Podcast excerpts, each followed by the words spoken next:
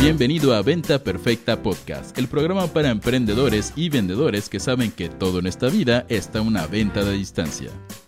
Y ahora con ustedes, su anfitrión, coach en ventas, CEO de Mass Academy y el único fan que sigue vivo de NSYNC, Chris Ursula.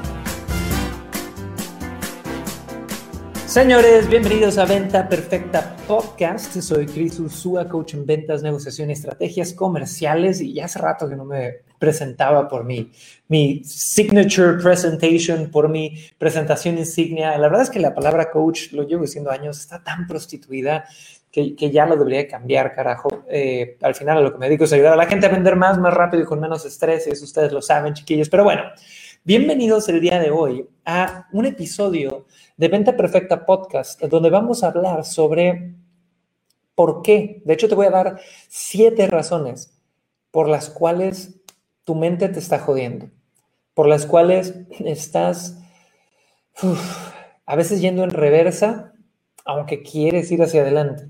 Vamos a hablar de siete razones por las cuales a veces no avanzamos y aparte nos sentimos frustrados y estresados y conectamos con todas estas emociones incómodas. Y estas siete razones se llaman sesgos cognitivos. Hay muchos más de siete, pero ¿de qué vamos a hablar en este episodio? Vamos a hablar de qué es un sesgo cognitivo, por qué te afectan en tus ventas, en tu vida, en tu relación de pareja, en absolutamente todo lo que haces. Y de hecho va a ser muy interesante porque la charla eh, que tengo o la conversación que vamos a tener aquí en Clubhouse y en vivo para todos lados viene de una presentación que iba a dar para Energy Mastermind. Energy Mastermind es el mastermind de más alto nivel dentro de Mass Academy. Es un mastermind donde dos veces por año me reúno con un grupo de 5 o 10 empresarios, todos que facturan de 7 a 8 cifras en dólares americanos anuales. Y, y quiero darles un extracto de lo que vimos ahí. Originalmente esta charla se llamaba Sesgos Cognitivos para CEOs pero aplica para vendedores, para amantes, para esposos, para esposas, para lo que sea.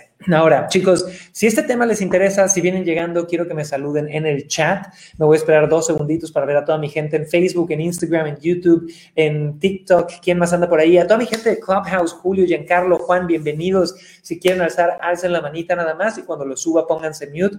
Y a mi gente de Instagram, que tenemos por ahí a Diego Roldán, Osmani, Fredo, Talía. Bienvenidos a todos, chiquillos. Qué gusto verlos. Ahora, Vamos a empezar con el primer sesgo cognitivo, o bueno, antes siquiera de los sesgos cognitivos, vamos a hablar de qué es un sesgo cognitivo, ¿ok?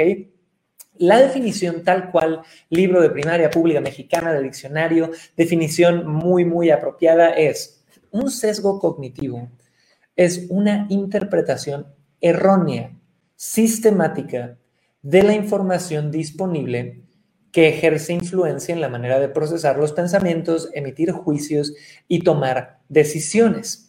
El concepto de sesgo cognitivo fue introducido por los psicólogos israelíes Kahneman y Iversky en 1972. Entonces, para no marearlos demasiado, chicos, un sesgo cognitivo es una, una forma errónea de procesar información, ¿ok? Que nos hace generar pensamientos y emitir juicios y tomar decisiones de forma equivocada. Y hay una metáfora que me gusta mucho para eh, entender este concepto. Como seres humanos, vamos a agarrar la metáfora de la computadora, ¿no? Tú, tu cuerpo, José Román, Roberto Horses, Anthony Aff, Guadarrama Max, Iván, Julio, Giancarlo, Juan, Saúl, todos los que están aquí.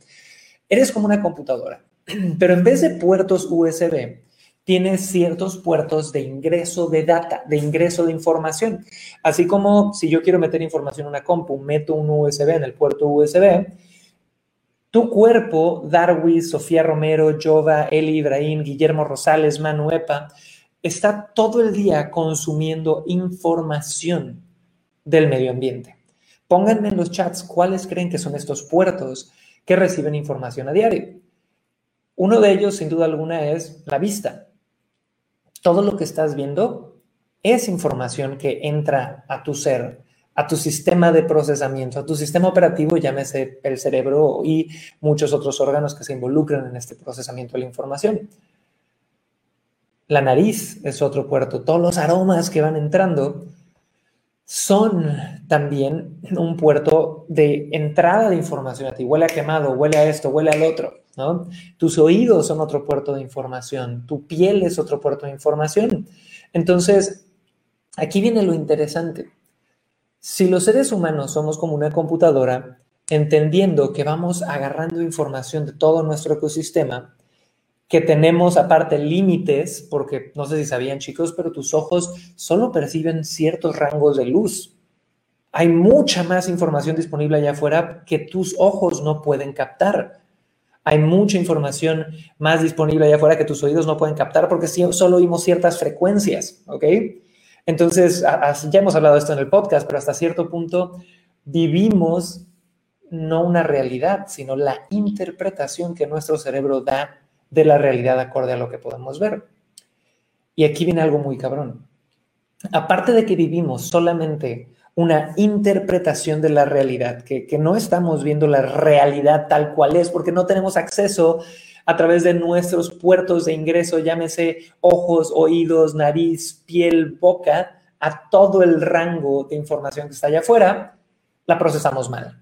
Y tenemos algo llamado sesgos cognitivos, que como nos dice esta definición muy eh, científica, un sesgo cognitivo es una interpretación errónea de información disponible que ejerce influencia en la manera de procesar los pensamientos, emitir juicios y tomar decisiones. Ahora, aquí viene lo verdaderamente interesante. ¿Cómo nos afectan y por qué hay que preocuparnos? Y existen muchos sesgos de los que tú, Alma, Emma Luna, Osvaldo, Lorena, Cochi, Santiago y demás son víctimas todos los días. Uno de estos sesgos, ojo aquí, es algo que se llama, y vamos a dar siete, la heurística de la afectividad. Y les leo siempre la definición científica y después vamos a la interpretación y casos prácticos. Y quiero eh, que me digan en los chats si se identifican. Y a Giancarlo, Juan, Rafa, Carmen, si gustan subir aquí en Clubhouse, ahorita les voy a pedir su opinión, nada más alcen la manita y pónganse mute cuando suban. ¿Cuál es este primer sesgo cognitivo llamado heurística de la afectividad? Un heurístico es un atajo mental. Es decir, palabra complicada, relativamente menos complicada, es un atajo mental. Tu cerebro busca un atajo, ¿ok?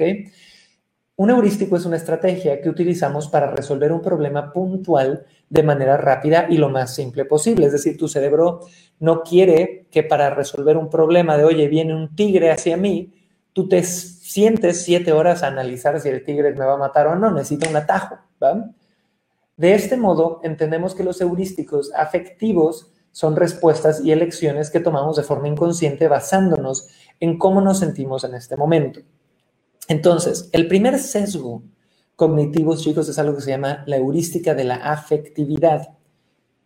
Leímos ya la descripción científica. ¿Qué quiere decir en palabras coloquiales? Básicamente, que los seres humanos decidimos por emociones, no por lógica o por la razón. Ojo ahí. Ojo ahí, chicos. Esto, estamos de acuerdo que no es a veces más benéfico para nosotros. Y lo hemos hablado mucho en este podcast. ¿Cuántas personas no tienen pánico ya sabes, del fracaso, pánico al miedo, pánico a la incertidumbre.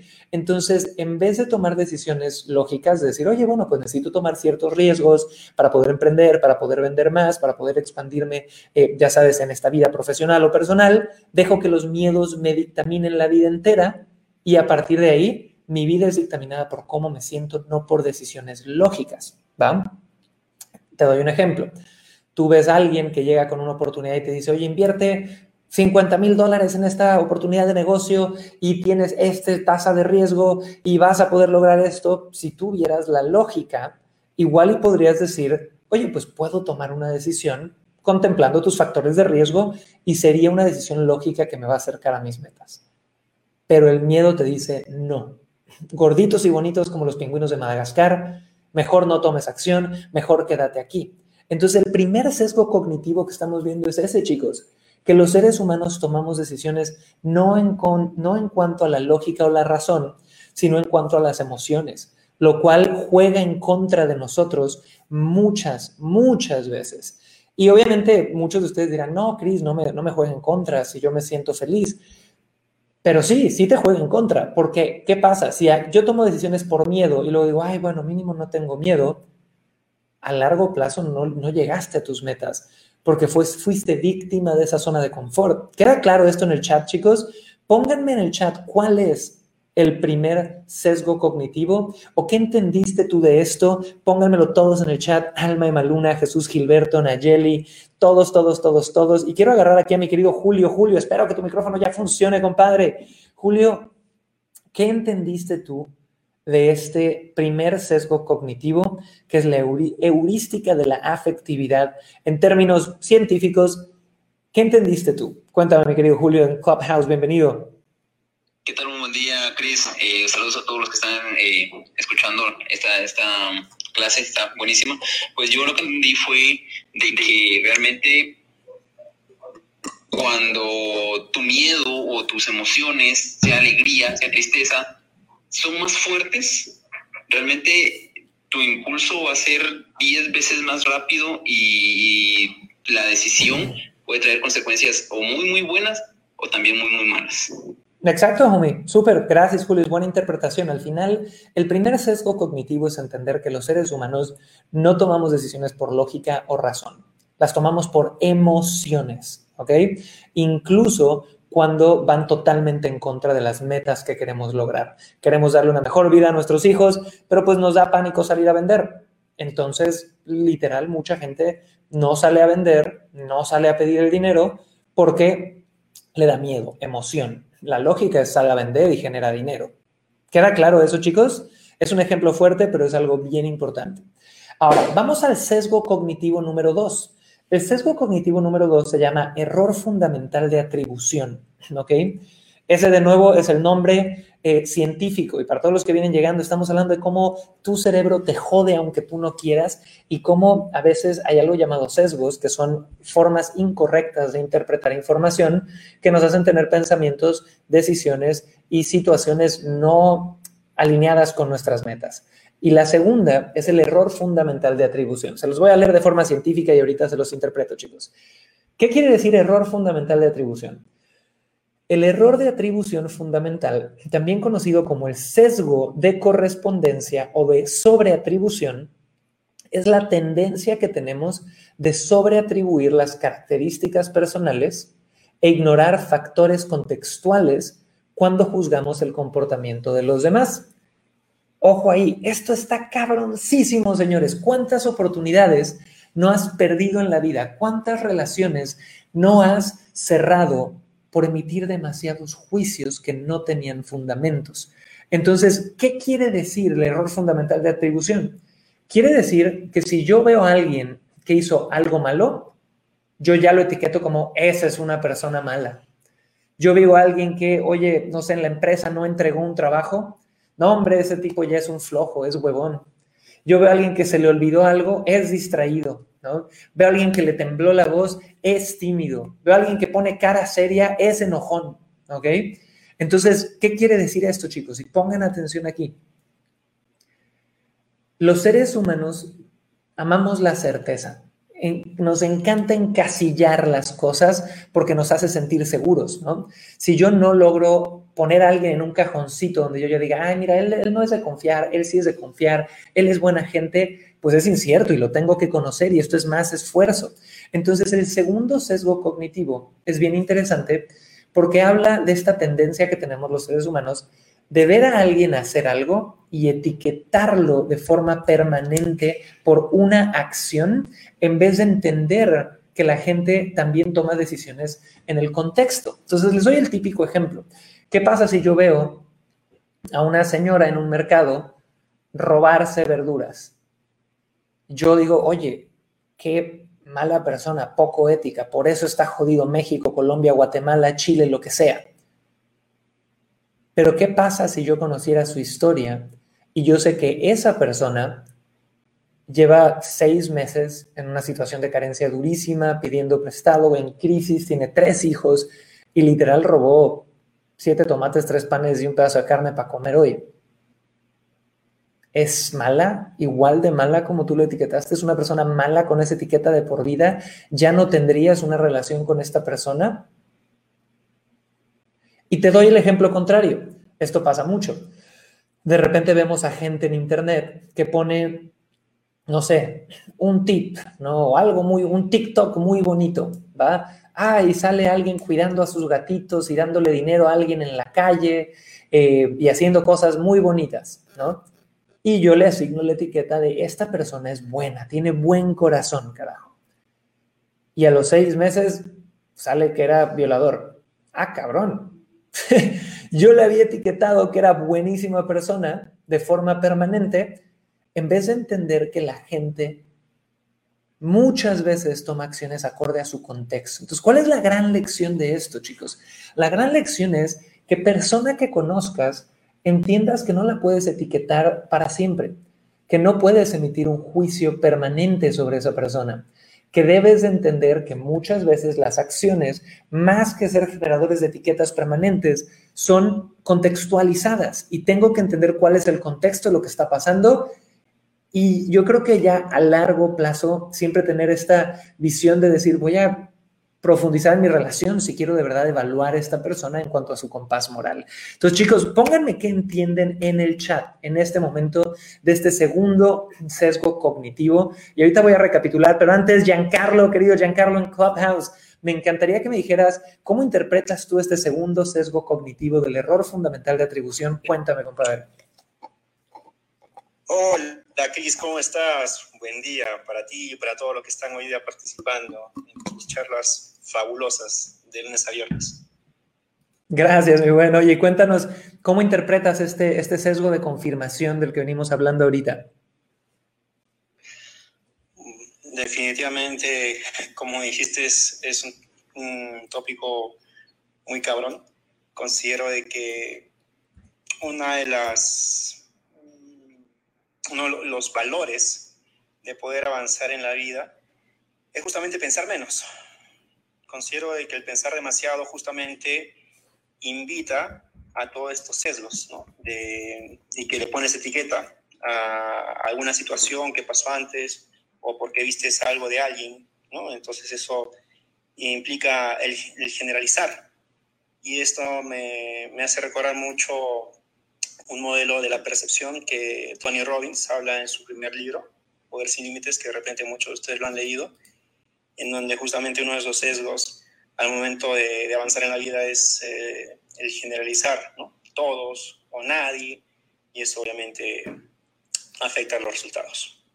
Me encanta, Giancarlo. Mira, hay, hay muchos beneficios en el no pensar a veces, chicos, aunque suene chistoso, pero creo que el gran mensaje que quiero darles hoy, chicos, es que cuestionen su forma de pensar, cuestionen esas cosas automáticas que ya haces y haz un poquito de conciencia. ¿Quién puede ponerme en los chats o si me estás escuchando en el podcast que ya dijiste, ah, cabrón, a mí me ha pasado esto o yo no me había dado cuenta de que a veces he sido ilógico y tomo decisiones 100% emocionales en vez de lógicas? Pónganmelo en los chats. Ese es el primer sesgo que es la heurística de la afectividad.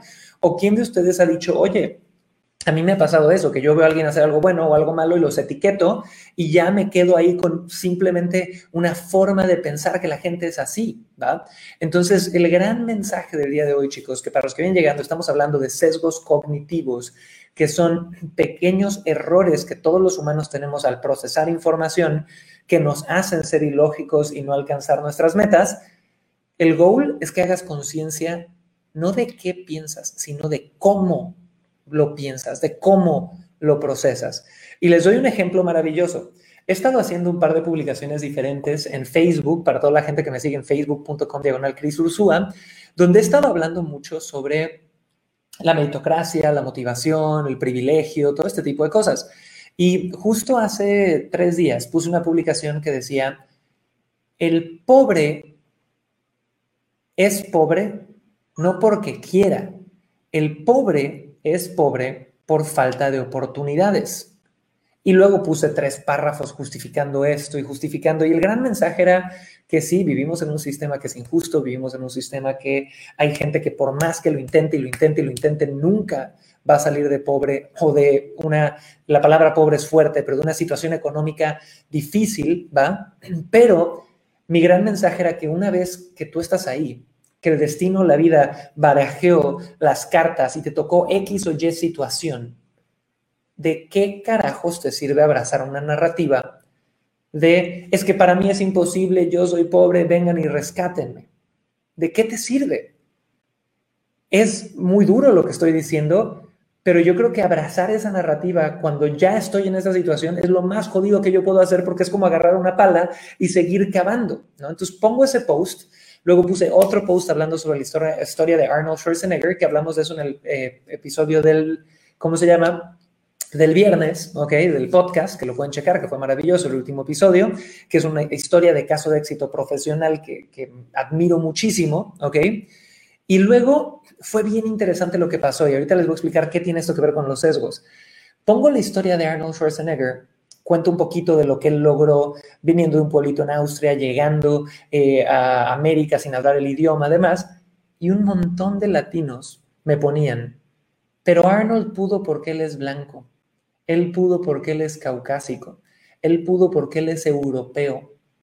Y yo dije, ok, muy válido tu punto de vista, pero ¿qué opinas sobre toda esta generación de indios americanos que han tenido un éxito brutal? Que hay de todo, hay indios americanos que llegaron de mucho dinero, de poco dinero, etcétera, etcétera, etcétera, pero pues ellos no son caucásicos. Y ahí las personas volvían a buscar otra justificación para pues no sé, defender por qué era 10 veces más difícil para los latinos, lo cual, de nuevo, te, te explica un poquito cómo los seres humanos no queremos crear una realidad, que, o más bien, no queremos crear una realidad que nos responsabilice y queremos crear una realidad que nos justifique, ¿no? Y aquí viene algo bien chistoso.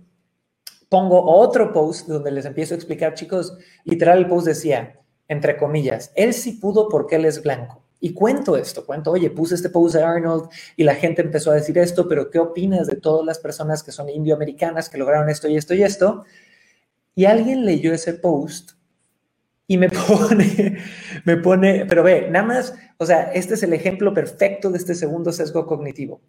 Leen ese post y la respuesta inmediata de una chica fue, esta persona no entiende nada es un blanquito, me puso, es un blanquito más, con un motivo, con un discurso de motivación barata, que no entiende el racismo sistémico y pa, pa, pa, pa, pa. Entonces, ¿cuál es el ejemplo que les digo ahí? Una, esta persona no leyó ni madres de lo que yo puse, a la gente le encanta opinar sin leer en redes sociales. Y segundo, leyó algo, interpretó lo que ella quiso y a partir de ahí me etiquetó como el blanquito privilegiado que no entiende el sufrimiento de los hispanos americanos. ¿Qué sesgo fue este, chicos? Fue un sesgo de atribución. Agarra y dice, oye, no leí el contexto, interpreté lo que yo quise, voy a ponerle una etiqueta a esta persona como sea. Así nos pasa a diario, chicos. Entonces es bien interesante cómo podemos a veces sufrir por estos sesgos. Ahora, para los que vienen llegando, acabamos de ver los primeros dos sesgos de confirmación, que son estos pequeños errores de procesamiento de información que nos joden, y vamos a ver el tercero. Y este es uno de los más populares, así que díganme en los chats si ya lo han vivido alguna vez. Este es el sesgo de confirmación. El sesgo de confirmación, chicos, quiere decir que tu mente, ¿ok? Va a buscar pruebas que validen lo que quiere que sea verdad. Boom. Entonces, les doy un ejemplo de esto. Si a mí me conviene, y podemos regresar al mismo ejemplo, me conviene porque me mantiene en mi zona de confort. Creer que para el hispano es 100 veces más difícil tener éxito que para el europeo, aunque tenga eh, la misma condición socioeconómica o para quien sea, ¿no? o para el hindú o para lo que fuera, ¿ok? Yo voy a encontrar pruebas en todos lados que digan que eso es verdad. Si yo quiero probar que mis papás son malos y todo fue un plot contra mi infancia y demás, voy a encontrar todas las pruebas del mundo. Si yo quiero creer que mi estrategia de marketing es buena, pero es el mercado el que es malo, voy a empezar a ver pruebas de que el mercado es malo. Entonces, esto está cabroncísimo porque es un sesgo de confirmación que a uno como emprendedor o a uno como vendedor te mantiene en un ciclo de no crecer o de tomar decisiones erróneas. Entonces te doy un ejemplo. Yo empiezo a publicar en Instagram, ¿no? Pero no crezco. quiero crecer mis redes sociales, pero no crezco y no crezco y no crezco y no crezco y no crezco, ¿va? Entonces, en ese mismo momento, tu mente va a decir, ¿por qué no estoy creciendo? Y si a mí me conviene, porque me mantiene en mi zona de confort, creer que pues es el algoritmo, porque me da hueva decir es que mi contenido no es lo suficientemente bueno, yo voy a abrir Facebook y mi mente se va a fijar más en ese post que dice, baja el alcance del algoritmo de Instagram. Ah, con razón, con razón no estoy teniendo éxito, no soy yo. ¿Por qué? Encuentro pruebas de eso porque me conviene creer eso. Y me encantaría ahorita a nuestro querido Rafael que está con nosotros y chicos, a toda la gente que está aquí en vivo, díganme qué opinan. ¿Te ha pasado este sesgo de confirmación? Y mi querido Rafa, cuéntanos qué opinas del sesgo de confirmación, cómo lo has vivido tú. Querido Cris, creo que me pasa todos los días y nos pasa a todos, ¿no? Eh, especialmente ahora, con toda esta sociedad que está tan dividida, siempre buscamos las noticias que refuerzan nuestro propio punto de vista y nos negamos a ampliar la visión para ser más tolerantes e incorporar también el punto de vista opuesto y poder aprender, balancear y tener un juicio más de observador en lugar emocional. Entonces, creo que sí, nos pasa todos los días. Me encanta, Rafa. Gracias por compartir. Gina, si andas por ahí, mi querida Gina, cuéntanos qué opinas tú de este sesgo de confirmación. ¿Cómo lo has vivido? ¿Algún ejemplo? Cuéntanos. Adelante, Gina. Gina a la una, Gina a las dos, Gina a las tres. Se nos fue Gina, ok. Gina ya llegó. Adelante, cuéntanos. Pues pensaba, recordaba este concepto de la percepción selectiva como pues cuando estás embarazada ves muchas personas embarazadas, ¿no? Y en eso pones el foco. Y yo soy súper práctica, entonces estaba pensando cómo darle la vuelta. Y es que es más fácil desistir. Cuando tienes todas estas confirmaciones, dices, pues no, no soy bueno. Pero si revisamos todos estos casos de éxito, como el que mencionabas de, ¿era, era Arnold? ¿Quién era el de la historia? Sí, correcto. Eh, ¿Cuántas veces lo tuvo que intentar? Yo enseño a las personas a hablar en público y admiro un personaje que se llama Del Carnegie, el padre de la oratoria moderna. ¿Cuántas veces tuvo que participar en un concurso de oratoria para convertirse en el número uno y tener ese título? Pero nosotros, al tener estas confirmaciones, muchos, pues es más fácil tirar la toalla y no perseverar.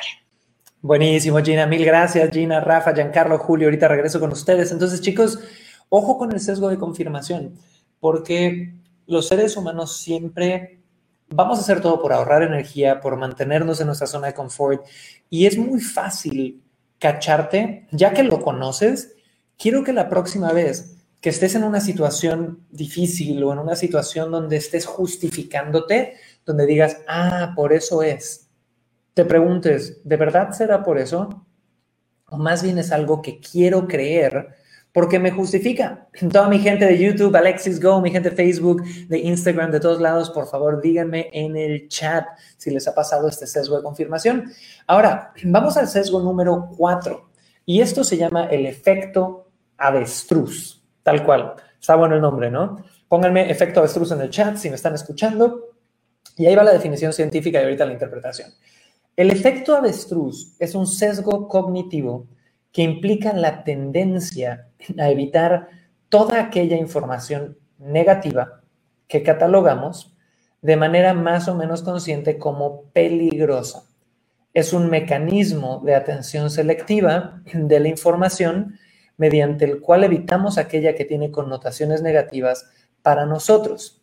En práctica, sería ignorar las situaciones de riesgo o las señales de las mismas pretendiendo que no existen. Chicos, está buenísima esta metáfora. ¿Qué es el efecto avestruz? El efecto avestruz es un sesgo cognitivo, es una forma equivocada de procesar información en tu mente, donde tú ves señales, ves información, ves cosas que están pasando que te dicen, esto está mal, y decides no hacer nada. ¿Por qué decides no hacer nada? Para no ser confrontativo, para eh, no desperdiciar energía, para no herir sentimientos tuyos o de alguien más. Entonces lo ignoras. Te doy un ejemplo muy práctico que le pasa a todos los que son CEOs o los que son dueños de empresa. Ves a un team member en tu empresa que claramente no está funcionando, que no es el rol, que no está, no, no está en el asiento correcto, carajo, pero te cae bien. Entonces, ahí vas tú y en vez de terminar la relación laboral en dos semanas, un mes, lo cargas tres años, haciéndole un daño a él y un daño a tu empresa. ¿Ok? Otra cosa, notas un cliente pasivo-agresivo. Alguien ha tenido un cliente que apenas compra, te das cuenta y dices, puta, qué error, güey, va a ser un dolor de huevos, ¿ok? va a ser un DDH. Y en vez de hablar las cosas y poner límites o despedir a tu cliente, cargas con él por años, ignorando la agresividad que tiene, ¿ok? Y eso de repente va a explotar, ¿no? O veo un potencial problema. Esto es algo que yo le digo mucho a los team members de Mass Academy.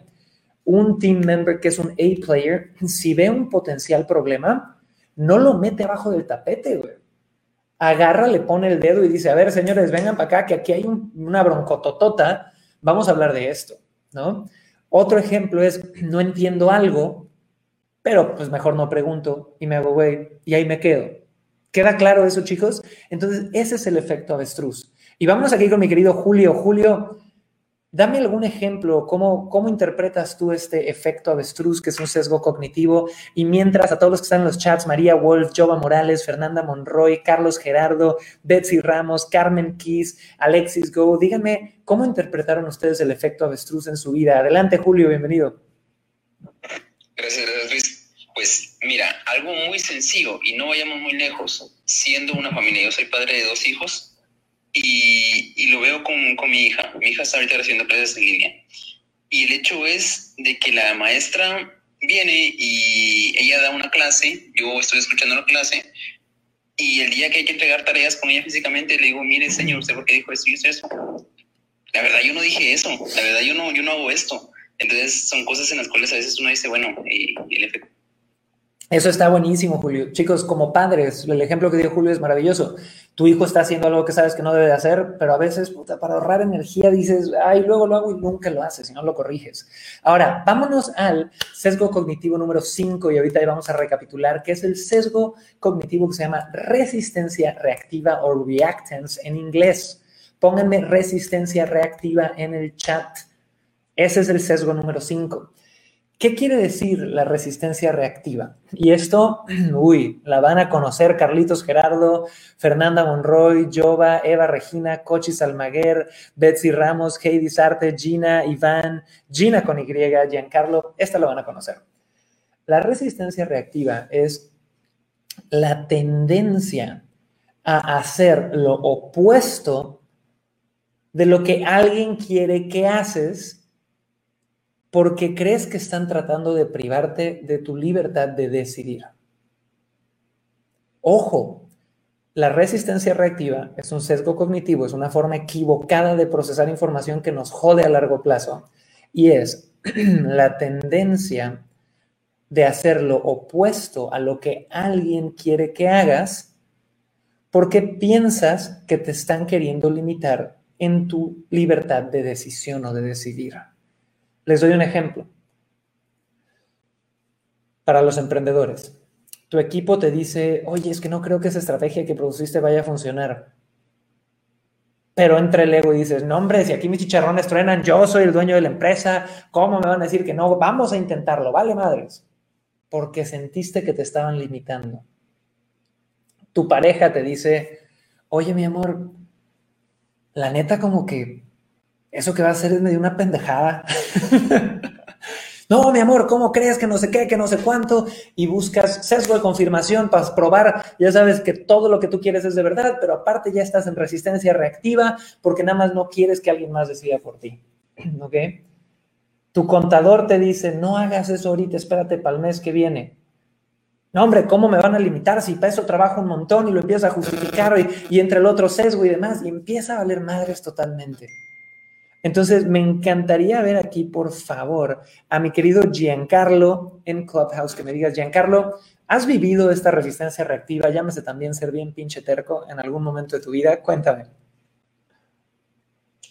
Este, bueno, eh, para todos los que están eh, escuchando el, el, tema de hoy, les comento que, por ejemplo, acá en Perú, donde vivo, estamos en un tira y afloje porque dentro de poco se vienen unas elecciones eh, presidenciales y hay dos candidatos que claramente em, comparten visión de país con estilos de administración del país de manera muy distinta, mientras que uno va por un lado un poco más de libre mercado, el otro candidato va por un tema más de restricción, de control, un estilo más estadista, y eso se ve continuamente en las redes sociales, en donde las personas le dicen, no, pero ¿por qué votas por él? Y le da una serie de, información de por qué no debería ser. Entonces hay obviamente la otra persona que, está, que ha compartido eh, su opinión de por qué quiere votar por esa persona, considero de que por más que el otro, la persona que quiere votar por el otro candidato, le dice, no, no hagas esto, esto, creo que eso refuerza más su posición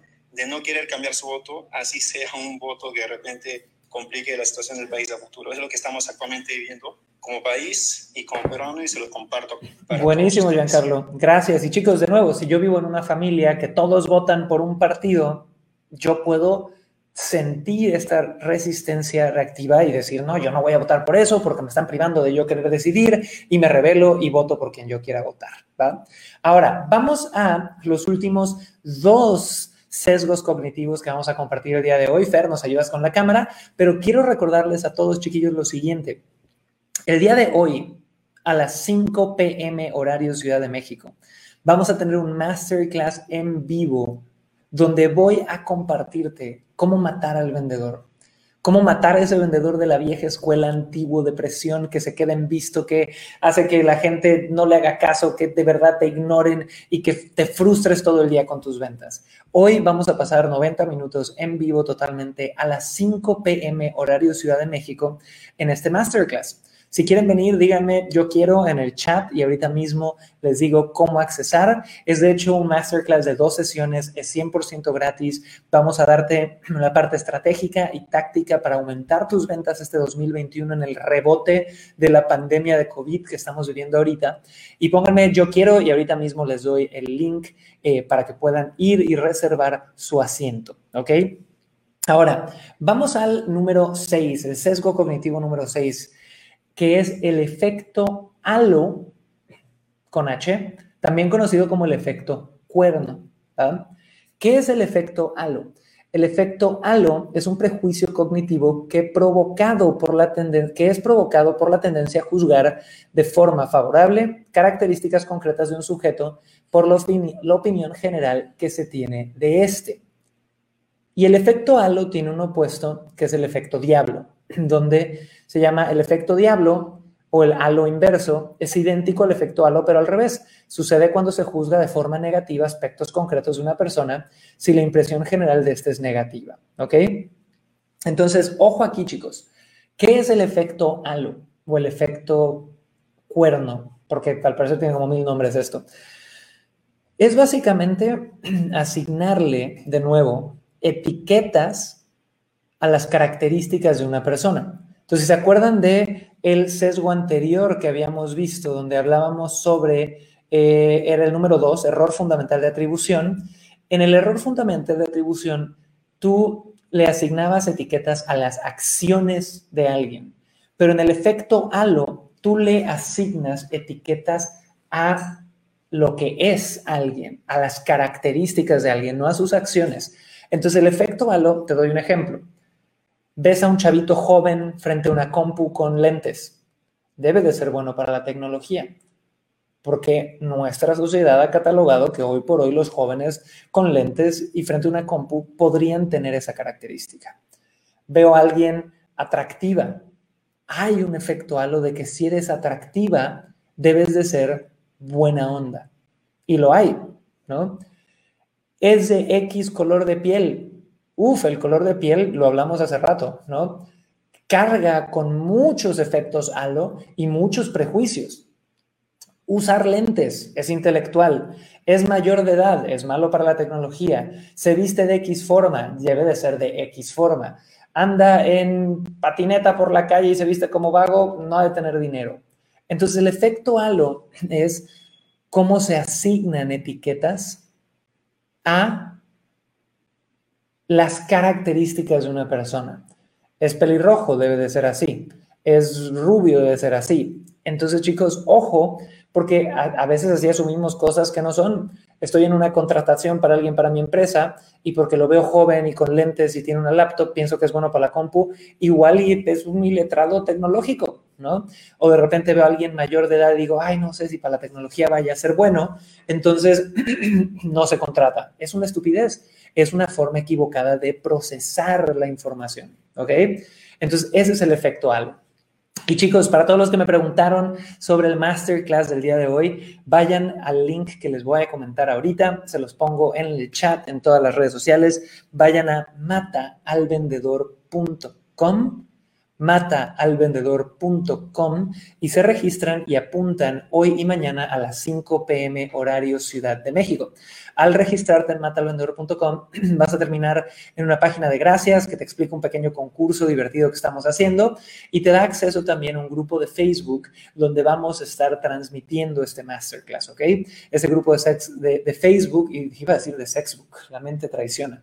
Ese, ese grupo de Facebook, chicos, es privado, solo lo vas a encontrar si vas a mataalvendedor.com en este instante para registrarte a la clase. Ahora, mi querida Gina, que está aquí con nosotros, Gina en Clubhouse. Cuéntame, por favor, qué opinas del efecto halo, algún otro ejemplo, lo has vivido de alguna forma. Cuéntanos, Gina. Pues primero pensé en los, la típica cola de los tacos, que cuando ves que hay muchísima gente, pues vas y, dices, deben de estar buenísimos, ¿no? Y, y, te pones en la cola porque pues ya hay garantía, porque hay mucha gente. Y pensando también como emprendedora digital, como cuando ves que alguien tiene mil personas conectadas en un en vivo, dices, wow, ¿no? Esta persona le atribuyes ventas, le atribuyes éxito, le atribuyes muchas cosas positivas también, porque así como atribuimos cosas negativas, también cosas positivas. Y nos dicen, fulanito es el número uno en desarrollo personal en el mundo. Y no lo cuestionamos. Eh, pues la gente lo dice y, y es, es, esa parte cómoda que, que comentabas antes, que pues está mejor, ¿no? Lo, lo, que ya nos dan procesadito y, y no cuestionamos, sigamos por hecho. Súper, Gina, te agradezco mucho. Y fíjense, chicos, del gran ejemplo que nos dio Gina. Estas dos cosas que acabamos de ver son juzgar y etiquetar a partir de la circunstancia. Tener muchos followers, mucha gente en un live es una circunstancia.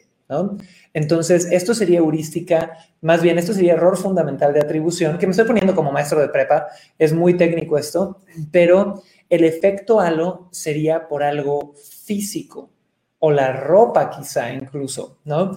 Pero es, es, es muy, muy similar y me encantó el ejemplo. Ahora, vamos a el último sesgo cognitivo del día de hoy. Me encantaría que me digan, chicos, si este tema les está gustando, pónganmelo en el chat. Si me estás escuchando en Spotify, en Roycaster, en iTunes en un futuro, mándame un mensaje privado por Instagram. Me encantaría saber de ti. Y si te gustan estos temas, también díganme de qué otros temas quieren que hablemos. ¿va? Ahora, el sesgo cognitivo número 7 es la falacia de planificación. Y ahí les va la descripción científica del tema. La falacia de planificación es la tendencia a subestimar el tiempo para concluir una tarea. Ejemplos de la vida real en política pública, se puede incluir la construcción de la ópera de Sydney, la cual se desfasó con muchos años con el cronograma planteado. ¿ok? Y pone por aquí, en un estudio a 87 estudiantes se les pidió que estimaran el tiempo que ellos necesitarían para terminar su tesis de grado. El promedio estimó que necesitaría 33.9 días. Solo alrededor del 30% de los estudiantes fueron capaces de completar su tesis de grado en el tiempo estimado y el promedio real fue de 56 días. Entonces, ¿qué es la falacia de planificación? Es entender que los seres humanos siempre tenemos una tendencia a creer que nos van a tomar menos tiempo las cosas de lo que de verdad nos va a tomar. Esto lo veo como emprendedor donde digo, ah, mira, armamos este proyecto Ay, suena fácil, nos lo echamos en 30 días de trabajo entre toda la empresa. Y volteas y 90 días después sigues dándole. Esto lo ves en los estudiantes. Suena bonito, vamos a poder hacerlo. Lo veo yo mucho con muchos estudiantes de Mass Academy. Lo voy a lograr en 7 días. Voy a ser el estudiante más rápido de toda la, toda la historia de Mass Academy. Y es subestimar un poquito, por más que seas un chingón y buenísima en lo que estás haciendo, el tiempo es el tiempo, ¿no? Y la vida es entromético, pasan cosas. Entonces, el sesgo número 7 es la falacia de planificación, chiquillos. Y para ir cerrando aquí, me encantaría eh, que mi querido Julio, Julio, cuéntanos qué entendiste la falacia de planificación, qué ejemplo nos darías. Adelante, mi buen. La verdad, el, mejor ejemplo te lo puedo dar yo. Eh, yo he estado en emprendimiento hace un año tratando de arrancar en el ser community manager. Y da la casualidad de que dije seis meses, ya llevo un año, pero aún así sigo en la lucha. Entonces, eh, la falacia de la planificación considero que es el hecho de, de visualizarse ya en un lugar mientras que uno no ve el proceso. Me encanta, Y, y de nuevo, chicos, yo creo que la primera vez que haces algo en la vida es más fácil que caigas en la falacia de planificación, ¿no? Pero lo que nos dice este sesgo cognitivo es que aunque lo hayas hecho 10 veces, vas a seguir teniendo una tendencia a procesar la información de esa forma. Entonces, chicos, vamos a recapitular los siete sesgos cognitivos que hemos visto el día de hoy. Espero de verdad que esto les esté gustando mucho y pongan atención a los que llegaron tarde. Un sesgo cognitivo es una interpretación errónea de la información disponible que ejerce influencia en tu forma de pensar, de emitir juicios y tomar decisiones. Hablamos de la heurística de la afectividad que es entender que los seres humanos no tomamos decisiones por lógica o razón, sino por emociones siempre. Ese fue el uno. El dos fue el error fundamental de atribución, que es decir, que vemos a la gente en una circunstancia mala, buena o de algo y le asignamos una característica a esa persona por la circunstancia, ¿ok? Luego en el número tres, sesgo de confirmación. ¿Qué quiere decir esto? Que si yo quiero o a mí me conviene creer que algo es verdad, mi cerebro se va a fijar más en encontrar argumentos que soporten que eso es verdad, aunque sea falso. Cuarto, el efecto avestruz, que es un procesamiento donde tú ves cosas que están mal, pero decides no hacer nada al respecto porque sabes que confrontarlas te tomarían energía y esfuerzo y eso te daría mucha hueva. Luego, resistencia reactiva es entender que a veces somos tercos y que por no sentirnos como que nos privan de tomar decisión, tomamos decisiones contrarias a lo que otras personas nos sugieren, nada más por llevar la contraria y no sentirnos privados. ¿va? Luego el efecto halo, que es similar al de atribución, pero en vez de poner etiquetas por la circunstancia, pongo etiquetas por características físicas, donde yo digo, oye, es que esa persona es blanca o es morena, entonces debe de ser así esa persona es alta o es baja, debe de ser así. Tiene estos rasgos faciales, debe de ser así. Se viste de tal forma, debe de ser así. ¿Ok? Luego hablamos de la falacia de la planificación, que es este sesgo donde creemos que las cosas van a tomar mucho menos tiempo del que en realidad van a tomar. Ahora, chicos, con eso vamos a cerrar nuestro podcast. Quiero recordarles a todos que transmitimos en vivo de lunes a viernes a las 9 a.m. horario Ciudad de México, normalmente 45 minutos a una hora. Recordarles que hoy a las 5 p.m. y mañana a las 5 p.m. tenemos un masterclass dividido en dos sesiones consecutivas, 100% gratis. Y si quieres venir en vivo y hablar de ventas, de cómo mejorar tu negocio, te voy a dar 13 principios. Vamos a tener invitados increíbles. Solo tienes que ir a mataalvendedor.com, regístrate y nos vemos en la tarde. Y con eso, chiquillos, les mando mucho amor a toda mi gente de Facebook, de Instagram, de YouTube, de todos lados. Los veo mañana. Gracias a mis speakers de Clubhouse y recuerden darle clic a la casita verde que ven hasta arriba para ser parte de nuestro room. Y a todos, eh, de paso, les digo que ya está disponible eh, Clubhouse en Android a absolutamente todo el mundo. Así que si alguien necesita una invitación, mándenme eh, su teléfono completo por DM en Instagram y con mucho gusto los invito. Y descarguen la app y hagan todo su show, bla, bla, bla, bla. Así que chiquillos, les mando mucho cariño y nos vemos mañana. Bye.